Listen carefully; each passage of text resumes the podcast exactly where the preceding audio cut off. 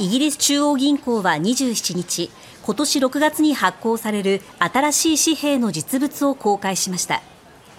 現在使われている紙幣には2022年に亡くなったエリザベス女王の肖像画が描かれていますが新しい紙幣にはチャールズ国王の肖像画が印刷されています。肖像画の部分以外はデザインの変更はなく新たな偽造防止機能が追加されたということです。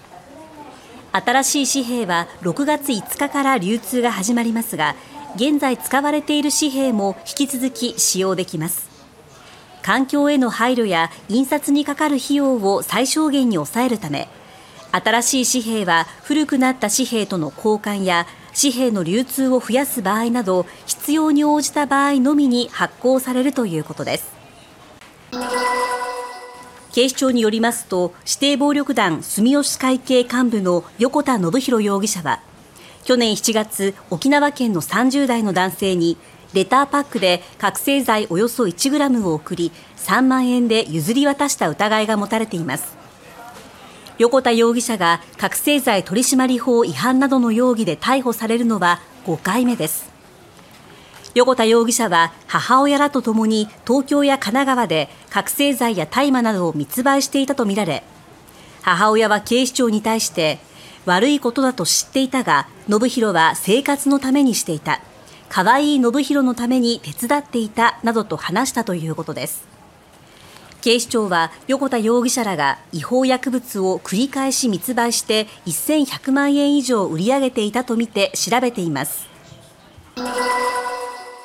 ロシアメディアによりますとモスクワの裁判所は27日人権団体メモリアルの元共同代表オレグ・オルロフ氏に対し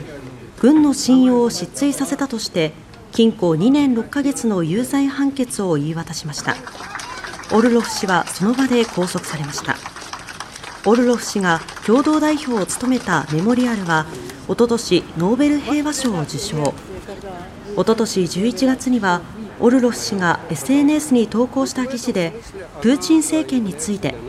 彼らはファシズムを望みそれを手に入れたなどと批判していました。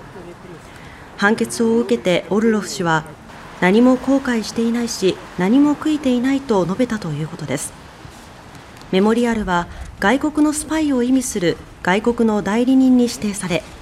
2021年には解散を命じられています。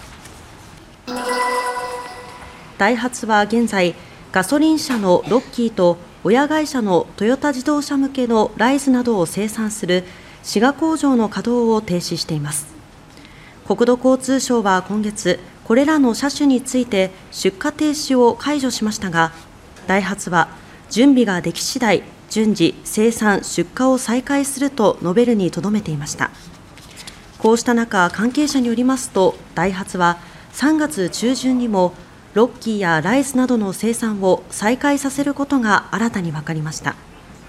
これで大阪府池田市の本社工場以外のすべての工場で生産を再開させることになります。ダイハツは今日正式発表する方針です。